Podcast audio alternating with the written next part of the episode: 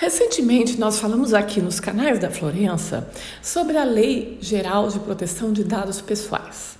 Pois bem, na última sexta-feira, o presidente Jair Bolsonaro sancionou a medida provisória 959, que tratava do prazo da legislação que tem como objetivo unificar as regras sobre tratamento de dados pessoais de clientes e usuários por parte de empresas públicas e privadas. E como o Senado havia determinado vigência imediata, a lei já está em vigor e promete intensificar gradativamente a fiscalização contra abusos na utilização de dados.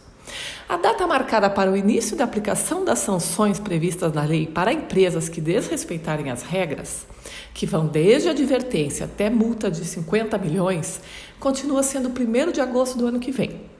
Mas por mais que as sanções administrativas só entrem em vigor lá em 2021, uma série de obrigações já estão valendo, o que traz um desafio para as corporações no sentido de uma mudança cultural em relação à governança de dados.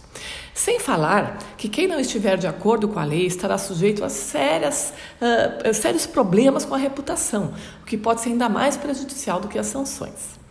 Indo para o campo do marketing, o que você precisa entender é que a sua base de leads agora precisa de bases legais.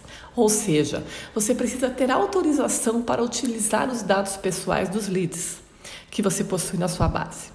Por isso, seu departamento de marketing precisa entender quais são essas bases legais da LGPD, como é chamada a lei. Estamos falando aqui de qualquer operação realizada com os dados dos clientes, como coleta, acesso, utilização, armazenamento, reprodução, comunicação e por aí vai. No decorrer dessa semana, vamos falar mais sobre esse assunto, especialmente sobre duas das dez bases legais que autorizam o tratamento de dados que se destacam para fins de marketing: o consentimento e o legítimo interesse. Fique com a gente nos canais da Florença.